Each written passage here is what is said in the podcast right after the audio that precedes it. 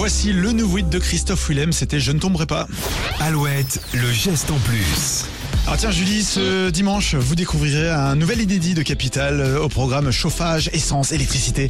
Comment résister à la flambée des prix? Et l'émission d'M6 fera un zoom sur les voitures électriques en posant cette question vaut-elle enfin le coup? Et pour répondre donc à cette interrogation, l'équipe de Capital s'est déplacée à Nantes chez Alexis qui est le cofondateur de Revolt et Revolt, c'est le premier garage 100% dédié aux voitures électriques en France. Ah. Avec lequel ils ont créé leur société il y a un an car pour eux l'avenir est dans les véhicules électriques et ils ont une vraie mission affichée clairement sur leur site. Leur but c'est qu'on puisse utiliser notre voiture électrique pendant 100 parce que pour eux c'est possible. Leur conscience écologique est vraiment au centre de leur activité. Ils se sont fixés des objectifs pour 2050 comme contribuer à limiter le réchauffement climatique à 1,5 degré.